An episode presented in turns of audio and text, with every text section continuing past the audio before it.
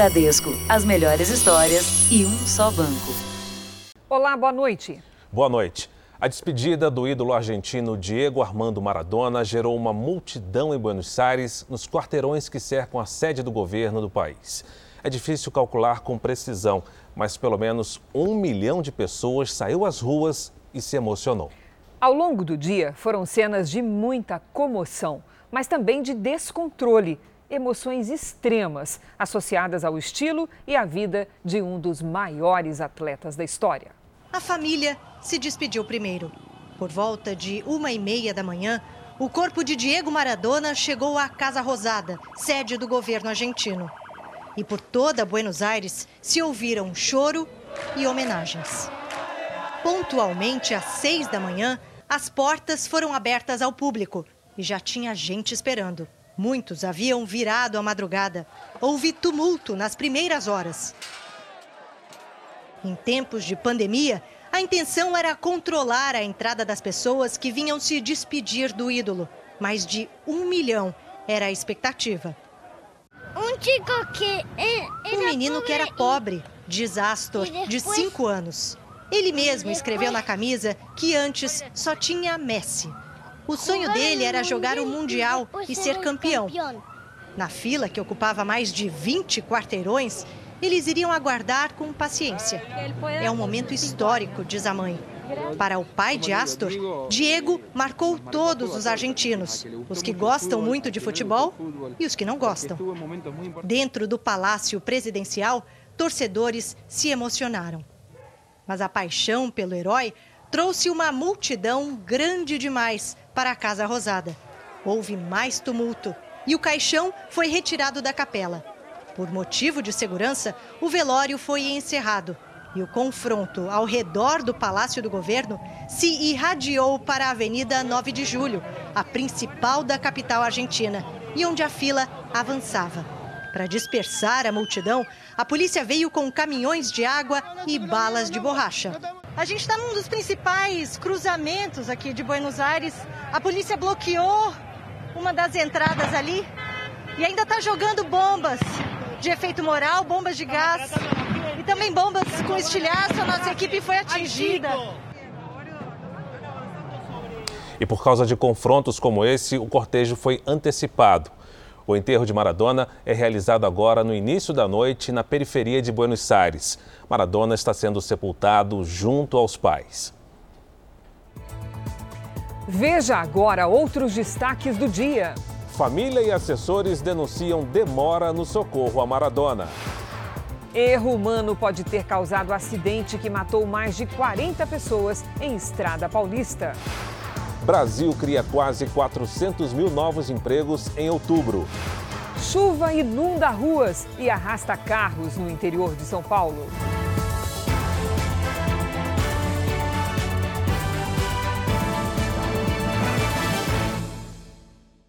Oferecimento: Bradesco, as melhores histórias e um só banco.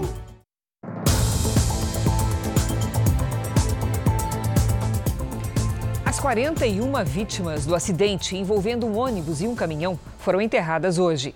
A maioria em Itaí, no interior de São Paulo. Segundo a polícia, tudo indica que o ônibus que provocou a colisão frontal não apresentou falha mecânica.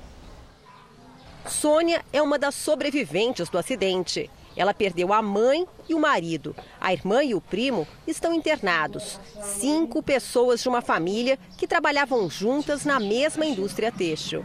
Eu estava dormindo, eu não vi. Eu acordei com aquilo tudo já acontecido. Aí eu olhei para trás assim, tava tudo sem banco, aquele fundo do ônibus todo aberto. O marido Rony teria protegido Sônia antes da batida. Eu acho que ele se jogou do meu lado para não me atingir. Salvou minha vida, mas é para nada disso ter acontecido, né? Se não fosse a ultrapassagem, né? Se não fosse a pressa. Os investigadores tentam esclarecer o que provocou a colisão entre o ônibus e o caminhão. A polícia vai comparar os depoimentos de sobreviventes e de outras testemunhas com a versão apresentada pelo motorista do ônibus. São as versões que houve uma tentativa de frear e não funcionou, que não houve a tentativa de frear e simplesmente uma ultrapassagem no local proibido. Indica para que não tenha sido uma falha mecânica. Mas eu não tenho como é, afirmar isso sem um laudo na mão. Uma nova perícia foi feita no que restou do ônibus. A empresa de transporte era clandestina e rodava ilegalmente desde outubro do ano passado. O ônibus já corria mesmo um pouco, era agitado o ônibus, né? Meio apavorado é, corria bastante. Também. Inclusive passo na rua da minha casa. Às vezes eu ouvia o zumbido do ônibus e eu até sentia mal. Márcio, um dos trabalhadores mortos, sempre se queixava dos riscos no trajeto entre as cidades de Itaí e Itaguaí, no interior de São Paulo. Todo dia ele reclamava. Todo dia o ônibus quebrava, todo dia. A empresa, por meio do advogado, no primeiro momento disse que o ônibus era rateado, contratado pelos próprios funcionários. Não. Só uma fachada, era eles que pagavam. Ponhava no lerite, como se descontasse de nós, mas na verdade não descontava. Era o patrão quem pagava o ônibus. E no final da tarde, famílias se reuniram no cemitério de Itaí, cidade com o maior número de trabalhadores que morreram. Balões foram soltos em homenagem aos 41 mortos. O velório coletivo dos corpos aconteceu nos ginásios esportivos da cidade. Perder a esposa e o gerro, né? Deixar a criança aí, o molequinho dele com menos de dois anos, primeiro filho, né? Tava com a vida toda, né? Rapaz de 25 anos e perder a vida num acidente tão brutal assim. A Star Fretamento e Locação afirmou que toda a documentação do ônibus envolvido no acidente está em dia e que está ajudando as vítimas e auxiliando com a investigação. A empresa Status Jeans também disse que está prestando auxílio aos parentes das vítimas e colaborando com as autoridades. Todos os nossos sonhos interrompidos por uma imprudência. Não só os nossos, mas todos nós que estávamos dentro do ônibus. Foi horrível, somente quem sobreviveu sabe. Um desentendimento entre crianças no playground de um condomínio virou caso de polícia no Rio de Janeiro. A mãe de um dos meninos entrou no meio da discussão e, em vez de acalmar os dois garotos, acabou agredindo o filho de 7 anos de uma das moradoras do prédio. Eu recebi uma ligação é, de uma amiga minha que mora no mesmo condomínio, que ela falou: Amanda, desce correndo que seu filho está sendo agredido. Eu vendo aquela cena cheio de crianças, o meu filho estava encostado. Eu olhei para ele nessa hora e eu abaixei e perguntei para ele: Meu filho, a mamãe está aqui. Ela te bateu? Ele, na mesma hora, ele olhou para ela e ele balançou a cabeça dizendo que não. E aí eu senti na hora que o olhar dele estava me dizendo outra coisa. A mãe se emociona ao lembrar das cenas que viu no circuito interno do condomínio onde mora, na zona norte do Rio. O filho de 7 anos aparece nesse vídeo. Uma vizinha dá um tapa no menino. A agressora ainda manda o próprio filho fazer o mesmo. Ele recua, mas, segundo testemunhas, é obrigado a bater mais. A mulher teria começado as agressões depois de um desentendimento entre as crianças, que brincavam de skate na quadra. Ela com a toda a calma do mundo, dizendo que em nenhum momento ela bateu no meu filho, dizendo que nunca faria isso com uma criança. Outra moradora do prédio que tentou apartar a confusão também ficou machucada. Eu vi a sensação de alguém correndo atrás de mim quando eu virei, aí ela começou a me agredir. A briga de condomínio virou caso de polícia. A agressora pode responder por lesão corporal, injúria e violência contra incapaz. A defesa dela diz que vai entrar com uma ação por uso indevido da imagem, por causa da divulgação do vídeo. A mãe do garoto agredido diz que ele não consegue esquecer o que aconteceu. Porque hoje eu não estou comendo, eu não estou conseguindo nem respirar direito, porque essas imagens não saem da minha cabeça. O meu filho está super assustado. E eu não sei te explicar o sentimento que eu estou. Em São Paulo, clientes que pagaram adiantado pela festa dos filhos antes da pandemia ficaram sem comemoração e sem o dinheiro. Aponte a câmera do seu celular para o nosso QR Code e veja alguns cuidados que você deve ter na hora de contratar esse tipo de serviço. Era uma cena assim que a Tayane imaginava quando pagou 3 mil reais em fevereiro para a festa da filha, que seria em julho. E esse desejo tinha fundamento. No ano passado, a comemoração realizada pelo mesmo buffet tinha sido perfeita. Mas aí veio a pandemia e a Tayane precisou reagendar a festa. E ela começou a exigir um valor para estar tá remarcando a festa. Eu paguei a taxa porque ela falou que se eu não pagasse, não teria remarcação de festa. Ficou um valor de 540 reais. Daniela e Roberto também pagaram adiantado pela festa de sete anos do filho Cauã. A última conversa da Daniela com a dona do buffet foi em março. Desde então, ela nunca mais conseguiu contato. Foi aí que o casal descobriu: havia mais pessoas na mesma situação. Com o passar do tempo, nós fomos acompanhando as, a página do buffet no, nas redes sociais e aí nós vimos que outras pessoas começaram a reclamar também. Nenhum dos telefones do buffet atende. O imóvel onde o negócio funcionava está fechado e disponível para aluguel. A informação dos vizinhos é de que já há alguns meses o lugar está vazio. Pelo menos 12 famílias se dizem lesadas pelo buffet infantil. O caso chegou à delegacia. Para este advogado, os indícios são de estelionato. Numa situação onde o prestador de serviços vende um serviço, cobra antecipadamente por ele e depois desaparece e não presta serviço, pode estar ocorrendo aí um estelionato e os consumidores têm que proceder mediante queixa uh, para abertura de processo criminal. As crianças estavam ansiosas né, pela festa, tudo então é, é muito triste, né? Nossa produção tentou contato com os donos do buffet, mas eles não retornaram nossas ligações.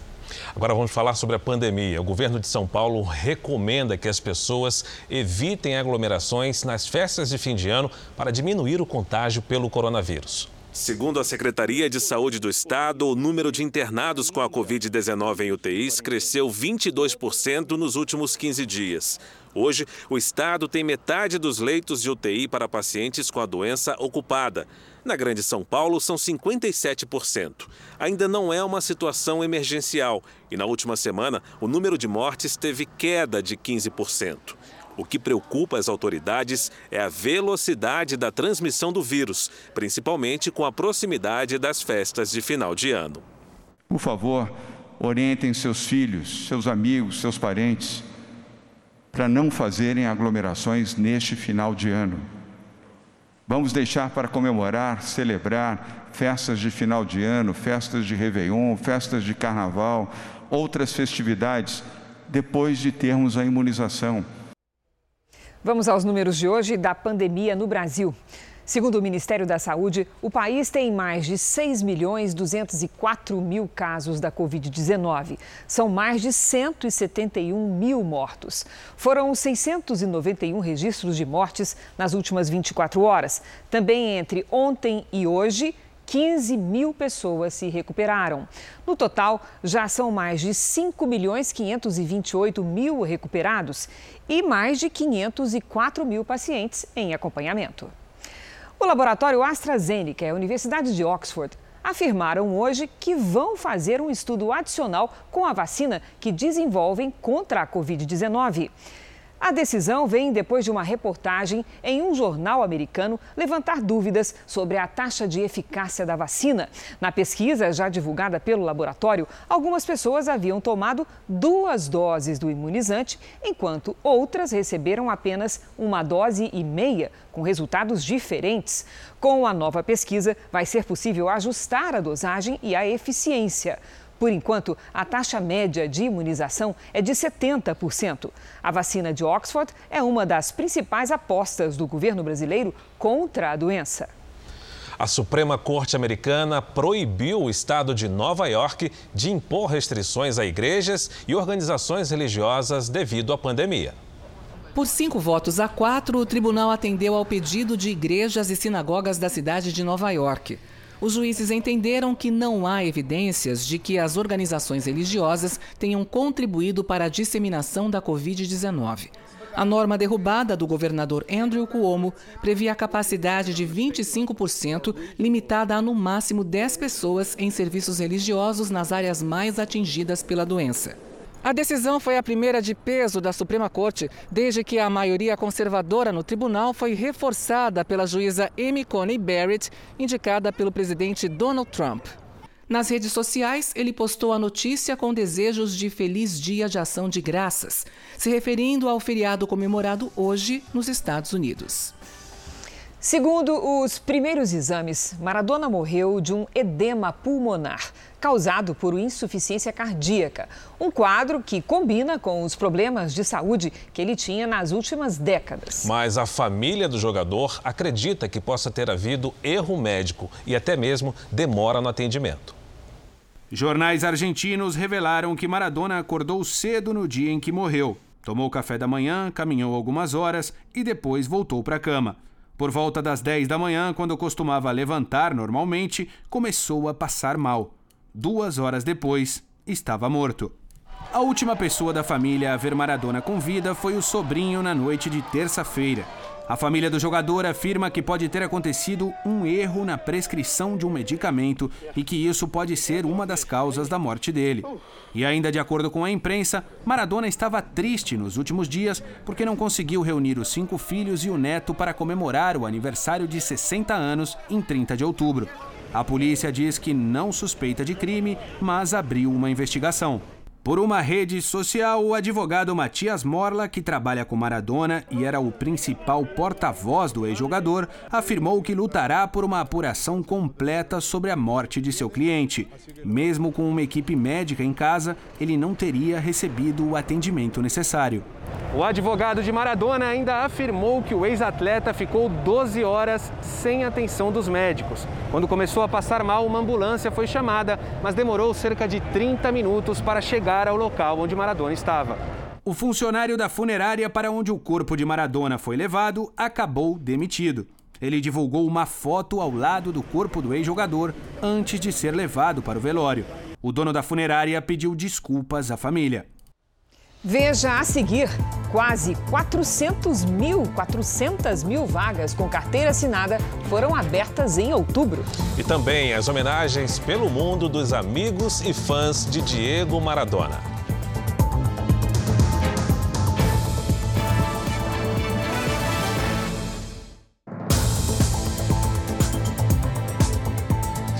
O Brasil criou quase 400 mil vagas com carteira assinada em outubro. O número aponta para uma possível superação das demissões causadas na pandemia até o fim deste ano. O país chegou ao quarto mês seguido de saldo positivo no CAGED, o cadastro que mede o emprego com carteira assinada.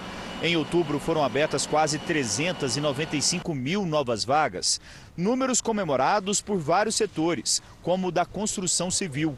Chegamos a aproximadamente 140 mil novos empregos nesse período, de janeiro a outubro, e se nós é, ainda agregarmos a isso os empregos é, indiretos, teremos uma importância vital para a retomada das atividades normais na economia. Mas o saldo entre contratações e demissões este ano continua negativo. A expectativa de integrantes da equipe econômica ouvidos pelo Jornal da Record é de que os números passem a ser positivos com os dados de novembro. A previsão é de que os setores de comércio e serviços continuem puxando a geração de empregos. Se terminarmos o ano com zero perda de empregos no mercado formal, terá sido um ano histórico para a economia brasileira. Eu acho que a notícia é extraordinária.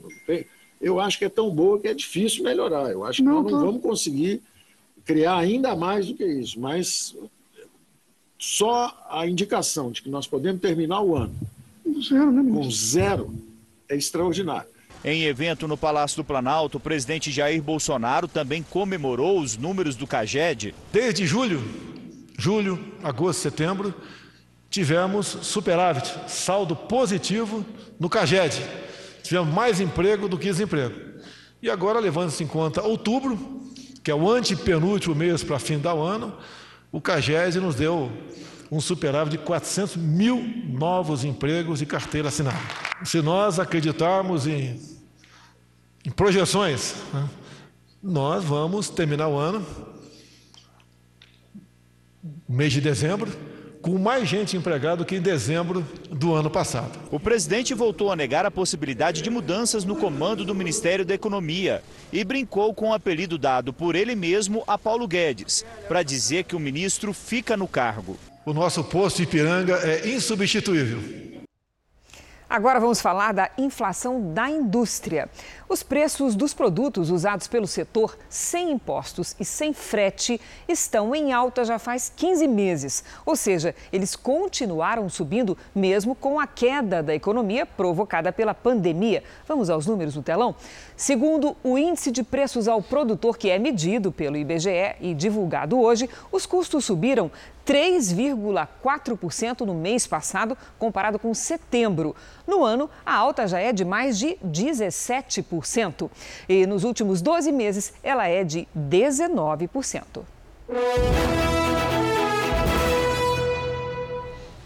Há três dias do segundo turno das eleições, o Instituto Real Time Big Data divulga mais uma rodada de pesquisas contratadas pela Record TV. Em Vitória, o delegado, o delegado Pasolini tem vantagem sobre João Coser. Delegado Pasolini, do Republicanos, tem 47% contra 40% de João Coser, do PT. Brancos e nulos somam 9%.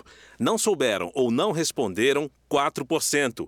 Em votos válidos, delegado Pasolini aparece com 54% e João Coser com 46%. O Instituto Real Time Big Data ouviu 850 eleitores entre os dias 22 e 25 de novembro. A margem de erro é de 3 pontos e o nível de confiança da pesquisa de 95%. Em Fortaleza, José Sarto seria eleito de acordo com o Real Time Big Data. O candidato do PDT aparece na frente, com 55% dos votos, contra 34% do capitão Wagner do PROS. Brancos e nulos somam 8%. 3% não souberam ou não responderam. Nos votos válidos, Sarto tem 62% e Capitão Wagner 38%. O Instituto Real Time Big Data ouviu 850 eleitores entre os dias 22 e 25 de novembro. A margem de erro é de 3 pontos e o nível de confiança da pesquisa de 95%. Ainda nesta edição, as pesquisas em mais três capitais brasileiras. Vamos agora com a opinião do jornalista Augusto Nunes. Boa noite, Augusto. Boa noite, Cris. Boa noite, Fara. Boa noite a você que nos acompanha. Parece piada, mas o momento surreal aconteceu.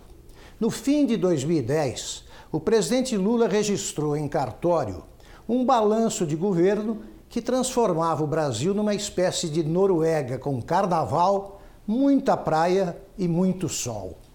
Os pobres haviam ingressado na classe média. Todos os brasileiros tinham direito a três refeições por dia. E as carências restantes seriam logo removidas pelo petróleo do pré-sal. Passados dez anos, essas fantasias vêm sendo desmontadas pelos próprios candidatos esquerdistas às prefeituras das capitais. Todos tentam tapear os eleitores com promessas que Lula e depois Dilma juraram ter concretizado. Se os milagreiros de Botiquim virarem prefeitos, por exemplo, haverá casa, comida e emprego para todos. O transporte será gratuito os sem teto terão teto e os sem terra terão terra. As aposentadorias ficarão mais gordas, os impostos serão reduzidos e o mundo vai saber que o paraíso é aqui. As coisas se complicam quando os vendedores de nuvens são convidados a revelar de onde virá o dinheiro para o financiamento de tais assombros. Nenhum deles consegue gaguejar a resposta. Isso porque, como sabe todo eleitor sensato, a resposta não existe. Ainda nesta edição, temporal provoca alagamentos e arrasta carros no interior de São Paulo. E a despedida dos fãs ao ídolo Maradona. É muito difícil despedir-se dele. É muito difícil. ¡Te quiero, Diego!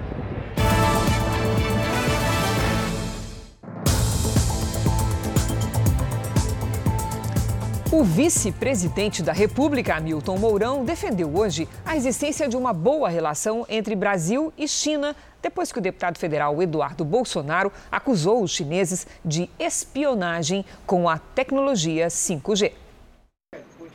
O recado do vice-presidente a empresários foi claro: a China é a nossa principal parceira comercial e o Brasil precisa expandir relações com o país asiático. Precisamos agora lançar o olhar para o futuro, de modo a encontrar meios de ampliar e diversificar as relações existentes. A China é o país que mais compra e o que mais vende para o Brasil. Entre janeiro e outubro deste ano, nós exportamos mais de 310 bilhões de reais em produtos como soja e minério de ferro e compramos mais de 145 bilhões em manufaturados. O saldo positivo da nossa balança comercial supera os 165 bilhões de reais. A fala do vice-presidente veio num momento delicado na relação entre os dois países. No início da semana, o deputado federal Eduardo Bolsonaro, filho do presidente Bolsonaro, acusou a China numa rede social de promover espionagem com a tecnologia 5G.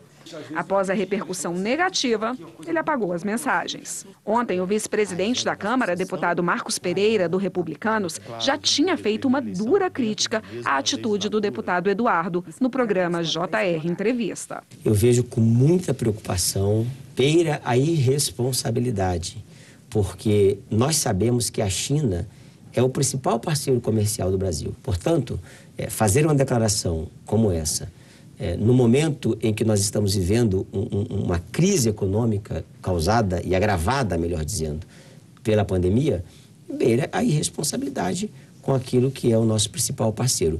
Numa queda de braços entre Brasil e China, não tenha dúvida que o maior prejudicado será o Brasil. Deputados pediram afastamento de Eduardo Bolsonaro do comando da Comissão de Relações Exteriores da Câmara.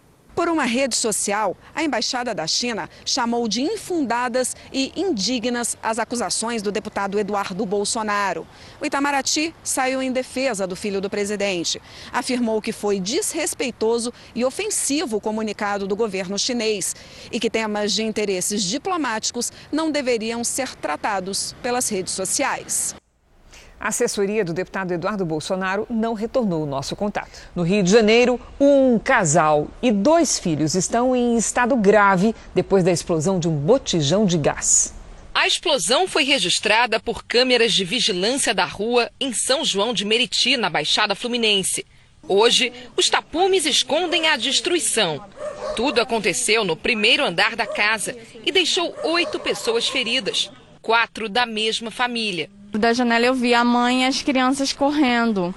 Então, imediatamente eu desci as escadas, abri o portão e saí correndo atrás dela. E eles estavam bastante queimados. A mãe, principalmente, a menininha. Maria Eduarda da Silva, de 5 anos, e o irmão, Jorge da Silva, de 8, estão no mesmo hospital que os pais, Jorge Luiz, de 30 anos, e Jéssica da Silva, de 25. O casal e a menina estão na UTI. O estado de saúde deles é muito grave. A dona do imóvel, de 74 anos, e outros três vizinhos ficaram feridos e receberam alta. Vitor se machucou quando a parede do banheiro cedeu. O impacto levou tudo. Parecia aquela cena de filme. A casa fica nesta esquina. A proprietária morava no segundo andar. E aqui embaixo ela construiu oito kitnets para alugar quatro ficaram destruídas. A principal suspeita é de que a explosão tenha acontecido por causa de um vazamento de gás num botijão de uma das casas. Vizinhos relataram à polícia um forte cheiro de gás antes da explosão. Alguns cuidados ajudam a evitar acidentes como esse. O botijão deve sempre ficar em pé, nunca deitado. Não faça nenhuma extensão na mangueira do gás. Quando fizer a troca, recuse botijões que não estejam com o lacre da distribuidora. E não deixe o botijão em locais fechados. O botijão de gás é um dos maiores perigos dentro de uma residência. A prevenção, nesse caso, a forma mais segura e única de se evitar é colocando o botijão fora da residência. A Polícia Federal cumpriu hoje 13 mandados de busca e apreensão em São Paulo, Rio de Janeiro e Brasília, na terceira, na 13 terceira fase da Operação Descartes, que investiga crimes contra o sistema financeiro. Dessa vez, os alvos foram três diretores de uma corretora que atuava no mercado financeiro para uma seguradora federal. Eles fariam parte de uma organização especializada em gestão fraudulenta e lavagem de dinheiro. Juntos teriam desviado mais de 28 milhões de reais por meio de contratos superfaturados. A justiça determinou o sequestro de bens e valores que passam de 27 milhões de reais. Entre eles, um imóvel no Rio de Janeiro avaliado em mais de 5 milhões de reais. Empresas abertas em nome dos três suspeitos vão ser investigadas por simulação de contratos. Interessante lembrar também que, em relação a essas empresas que receberam valores da corretora com base em contratos simulados, em contratos fictícios, elas tem aparência de empresa de fachada, né? Porque tem uma capacidade operacional quase inexistente, tem poucos, tinha poucos empregados registrados durante esses anos. Então, elas dão, dão, essa aparência de empresa de fachada. A investigação teve apoio da Receita, do Ministério Público Federal e envolveu a quebra de sigilos bancário, fiscal e até delação premiada. Os suspeitos, por enquanto, vão responder em liberdade por crimes contra o sistema financeiro nacional. Na região metropolitana de Salvador, as polícias civil e militar prenderam foragidos da justiça e cumpriram mandados de prisão contra traficantes que comandavam ações criminosas de dentro da cadeia. Logo cedo, a polícia já cercava os imóveis onde os mandados seriam cumpridos.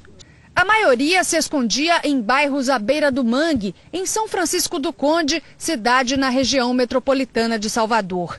Durante toda a manhã, os agentes vasculharam ruas e vielas do município, onde conseguiram cumprir 12 ordens judiciais, todas de foragidos da justiça. Segundo as investigações, eles atuavam em duas facções que rivalizavam pelo controle do tráfico de drogas no entorno da capital baiana. Um suspeito morreu em confronto com a polícia. Aqui em Salvador, três mandados de prisão foram cumpridos dentro do próprio complexo penitenciário. São líderes do tráfico que, mesmo atrás das grades, continuavam comandando a atividade criminosa. Eles foram transferidos hoje mesmo para outra unidade prisional, onde o controle é mais rígido. Um dos líderes é Antônio Dias de Jesus, o colorido.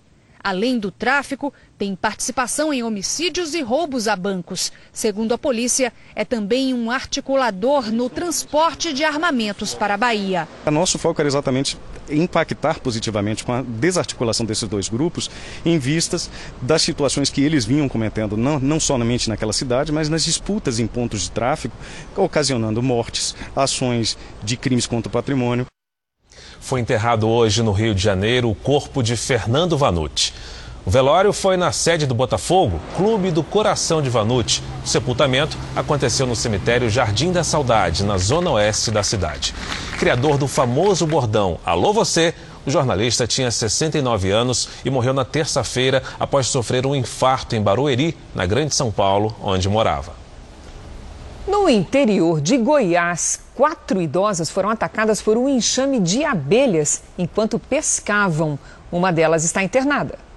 Foi um susto. No hospital de Britânia, as mulheres receberam os primeiros socorros. Uma das mulheres está internada e passa bem. Segundo essa alergista, elas tiveram muita sorte. A partir do momento que eu tenho uma exposição múltipla, ou seja, várias picadas de insetos ao mesmo momento, eu posso fazer uma reação tóxica no meu organismo, levando à liberação de substâncias é, da parte alérgica que levam a quadros graves. As quatro idosas pescavam às margens do rio quando foram atacadas por um enxame de abelhas africanas, que são venenosas. Elas foram rapidamente socorridas por policiais que passavam pelo local. No momento em que visualizaram uma das vítimas já desfalecida e as demais se debatendo e sem nenhum equipamento de proteção, se investiram contra o enxame para fazer a remoção das pessoas. Já dentro do carro, protegidos, mulheres e policiais viam as abelhas em volta e ouviam o barulho do enxame.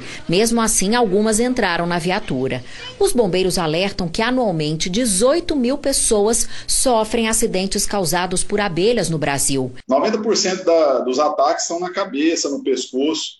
E também utilizem camisetas ou camisas manga longa para se proteger e o ataque de cobras preocupa autoridades da saúde do litoral paulista. Nos últimos dias, duas pessoas foram picadas. Uma delas é um caminhoneiro que teve de ficar cinco dias internado e quase morreu.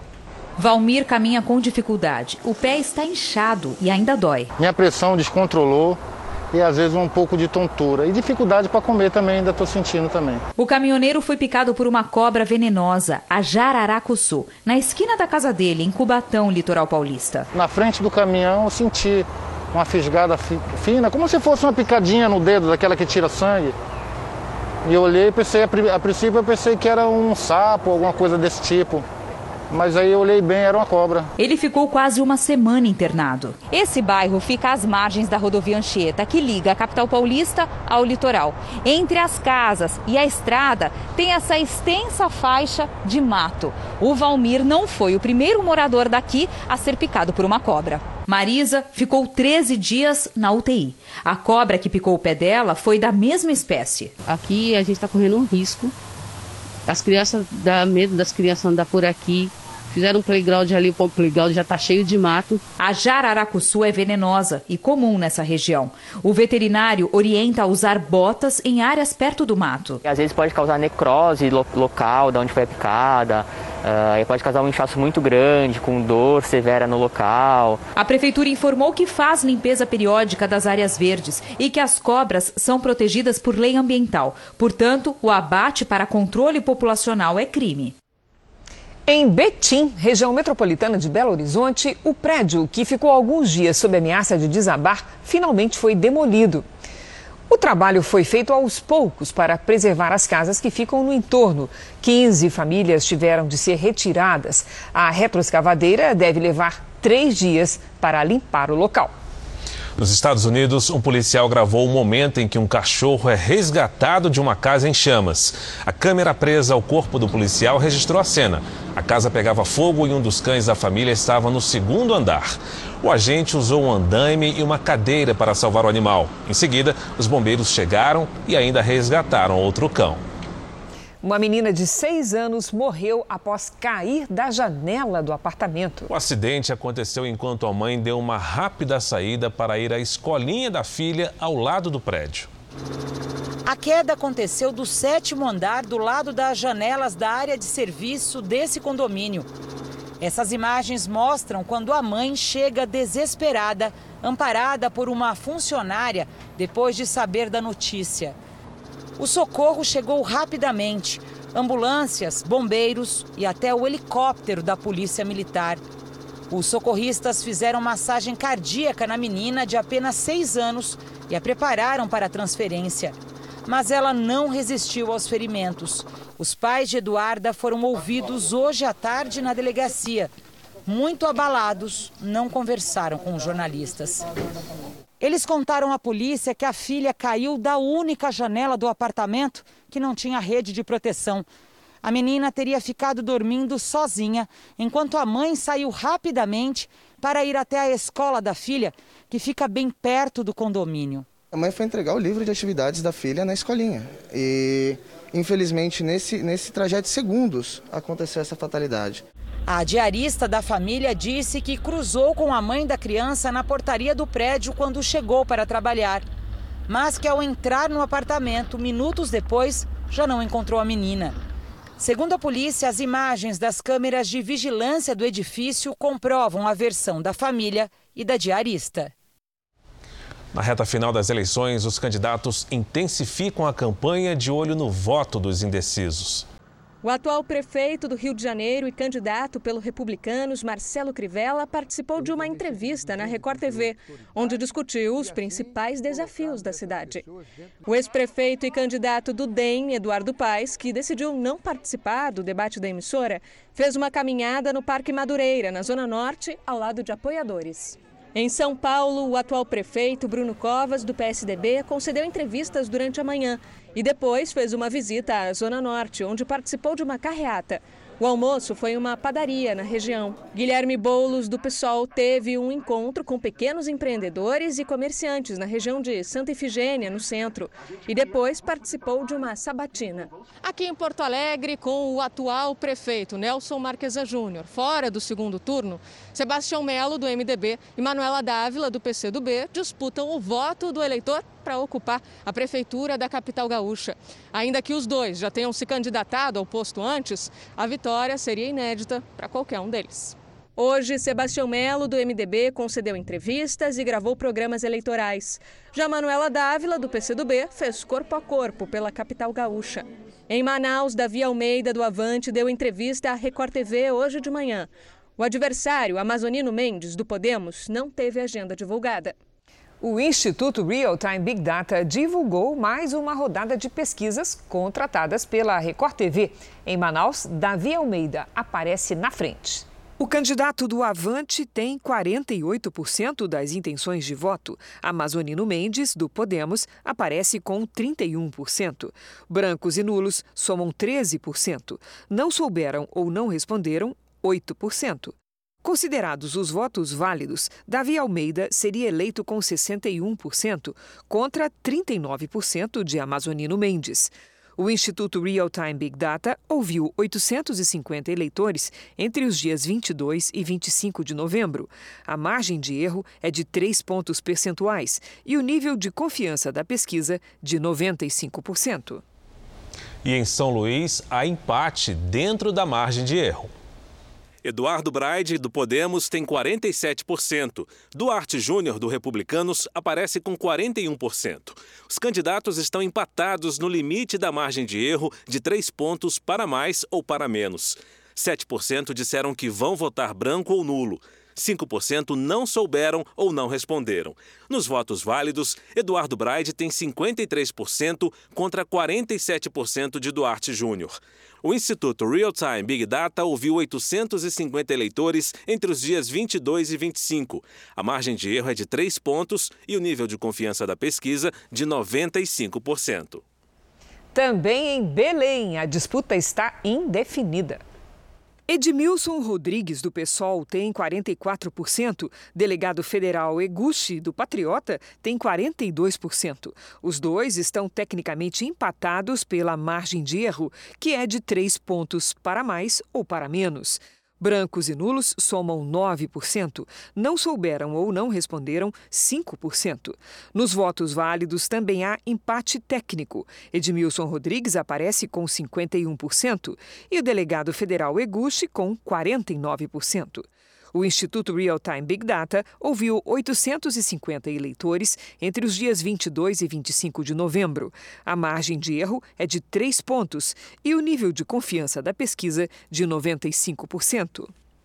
O presidente Jair Bolsonaro abriu mão de prestar depoimento à Polícia Federal no inquérito que apura suposta tentativa de interferência dele na autonomia da corporação. Pois então vamos a Brasília ao vivo com o repórter Clébio Cavagnoli, que tem as informações. Boa noite, Clébio. Olá, Cris. Boa noite a você e a todos. A decisão foi informada ao Supremo Tribunal Federal pela Advocacia Geral da União. O presidente Bolsonaro também pediu o fim das investigações, paralisadas em setembro, depois de um impasse sobre o depoimento ocorrer de forma presencial ou por escrito, como decidiu o relator do processo na ocasião, ministro Celso de Mello. O plenário do Supremo começou a julgar como Bolsonaro deveria depor, mas não concluiu a análise. Cabe, portanto, ao novo relator, o ministro Alexandre de Moraes, decidir se o caso será concluído. Cris, Fara. Obrigado, Clébio. Uma tempestade deixou o centro da cidade de São Carlos totalmente alagada. Moradores gravaram vídeos mostrando a força da água. Foram 40 minutos de chuva e imagens chocantes. É possível ver vários veículos arrastados pela correnteza. A estátua, em uma das praças da cidade, foi arrancada por um carro. O baú desse caminhão se desmancha. A velocidade e a altura da água assustaram a população. E um rio se formou na região central da cidade. A chuva está levando os carros aí.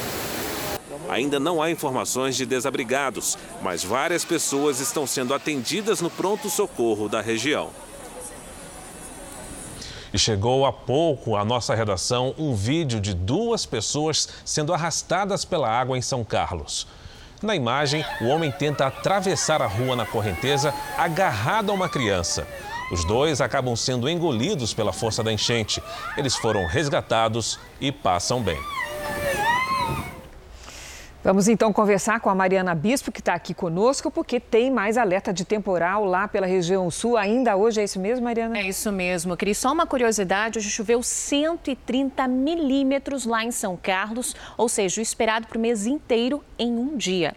As fortes chuvas que atingiram São Paulo são típicas da primavera e se formam por conta do calor e da umidade. Já no sul do país, os temporais são causados por uma frente fria que avança. Entre o Rio Grande do Sul e Santa Catarina, os ventos podem chegar amanhã a 60 quilômetros por hora. Tem alerta para granizo e alagamentos naquela região. Entre Mato Grosso do Sul e o interior do Nordeste, tempo firme abafado. Agora, do sul da Bahia ao Amapá, tem previsão de pancadas de chuvas rápidas justamente por conta dos ventos úmidos que formam nuvens carregadas e faz então chover nessa região. No norte, pancadas e trovoadas a qualquer momento do dia. Em Porto Alegre, chove o dia todo e a temperatura cai, 26 graus amanhã. No Rio de Janeiro, em Belém e em Porto Velho, 33 graus de máxima.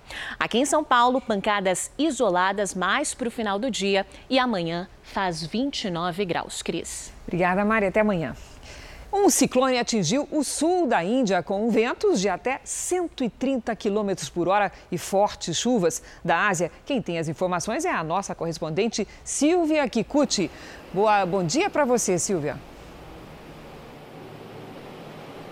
Olá, Cris, para todos que nos acompanham. O ciclone Nivar se moveu para o norte do país, mas com menos força. Por onde ele passou, causou inundações. O trânsito, que já é complicado na região, ficou ainda pior por conta das enchentes. O fenômeno também provocou queda de árvores e de energia elétrica. Em maio, quase 100 pessoas morreram depois que outro ciclone, o Amphan, atingiu o leste da Índia. Foi a pior tempestade em mais de uma década na região. Cris, para. Obrigada, Silvia. Veja a seguir: jogadores do Napoli entram em campo com a camisa 10 de Maradona. E também a homenagem de careca ao amigo e parceiro Maradona.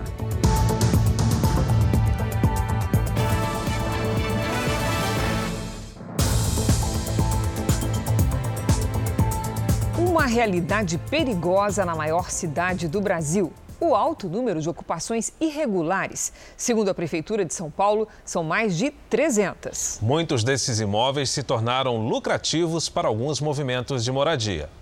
São Paulo, 1 de maio de 2018. Um prédio de 24 andares, tomado pelas chamas, desaba no centro da cidade. No edifício havia uma ocupação. Quase 400 pessoas moravam de maneira irregular no local. Testemunhas disseram que não havia extintores de incêndio no Wilton Paz de Almeida e que o prédio estava cheio de instalações elétricas clandestinas. Para este especialista em urbanismo, morar ali era mesmo um risco. O desabamento daquele edifício ele é simbólico, apesar de muito triste para o centro de São Paulo, porque ele deixa claro o seguinte: a, a habitação informal, a ocupação informal, ela pode ter nenhuma regra de, de segurança, de prevenção de incêndio, de nada e as pessoas continuam ali tomando risco. Os líderes da ocupação foram presos por suspeita de extorsão e associação criminosa. As investigações apontaram que eles cobravam mensalidades de até 400 reais das famílias para ficar no local. Os que não pagavam, segundo relatos da época, eram vítimas de agressões e acabavam expulsos. As ocupações muitas vezes são disfarces para o crime. Foi o que aconteceu em agosto de 2016. Uma operação da polícia revelou que o prédio do antigo Cine Marrocos, também no centro da capital paulista, era usado para esconder armas de traficantes. O local, segundo as investigações, era também um ponto de distribuição de drogas. Nos últimos anos, as invasões se tornaram frequentes em São Paulo. Neste momento, segundo a prefeitura, são 371 em toda a cidade. Quase 22% delas estão ligadas a movimentos organizados, que transformaram as invasões muitas vezes num negócio lucrativo e violento. A Secretaria de Habitação informa ainda que não sabe se as outras ocupações, que representam mais de 70%, fazem parte de movimentos do sem-teto. Os grupos nem sempre procuram espaços vazios, ameaçam também a propriedade privada. Nesta, integrantes do movimento dos trabalhadores sem teto invadiram a sede de uma construtora. Imagina que eu vou é, adquirir um imóvel, um empreendedor vai adquirir um imóvel. Então, quando você tem uma ocupação, você é, espanta mais os investidores de vir aqui para resolver o problema na prática. Tentamos falar com algum representante do MTST, mas ninguém foi encontrado para tratar do desfecho da ocupação da sede de uma construtora. O adeus a Maradona. Durante uma partida do Napoli pela Liga Europa, também houve homenagens a Dom Diego. O jogo aconteceu no estádio que vai ganhar o nome do ídolo argentino. A foto e o nome de Maradona estavam no telão e uma grande bandeira foi estendida. Houve um minuto de silêncio e todos os jogadores do Napoli usaram a famosa camisa 10 do argentino, que fez sucesso no clube italiano. A partida terminou 2 a 0 para o Napoli contra o Rijeka da Croácia. Um amigo especial de Maradona vai se juntar aos milhares de argentinos que moram no Brasil e também não puderam comparecer ao velório do ídolo. No Napoli da Itália, os dois formaram uma das grandes duplas de ataque da história do futebol. Juntos construíram vitórias e uma relação que ia além da amizade. É uma perda assim familiar, né? Não é um amigo comum. Realmente faz parte da minha família, faz parte da minha história. Realmente o carinho era muito grande. São anos de histórias e lembranças. Mas eu tenho assim uma última recordação que nós tivemos junto em Buenos Aires, onde ele me presenteou essa camisa aqui, né, que é da, da história, né, de 86 do Tito, autografada e isso a gente tem realmente com carinho. É claro que a gente tem outras camisas assim de jogo, mas não autografada. O Antônio, né, com, com carinho, é realmente é um cara que vai fazer muita falta. Não foi só o Careca que usou a camisa de um dos times dele para homenagear o Maradona. Essa aqui, por exemplo, ó, é do meu filho. E certamente nas peladas que todo mundo joga por aí, teve alguém que tentou fazer um gol como ele. Agora, imagine como estão os argentinos que estão longe de casa. O Christian abriu um bar em São Paulo, em homenagem ao time onde Maradona se consagrou e terminou a carreira. O lugar de tantas comemorações está mais triste e saudosista. Na Argentina, quando fez os dois gols para a Inglaterra, esse dia era um dia chuvoso. Como te falo, até hoje ainda me arrepio de pensar como foi o dia. O argentino Martim mora há quatro anos no Brasil. Ele bem que gostaria de participar do velório, mas já que trabalha em São Paulo, vai se despedir mesmo aqui pelo Jornal da Record. Obrigado, Diego, por tudo que fez por nós, por argentino. Obrigado, Diego. Marado, Marado, Marado, Marado, Marado, Marado, Marado, Marado, Marado. E o Jornal da Record termina aqui. E à meia-noite e meia tem mais Jornal da Record. Fique agora com a novela Amor Sem Igual. A gente se vê amanhã. Até lá. Ótima noite para você e até amanhã.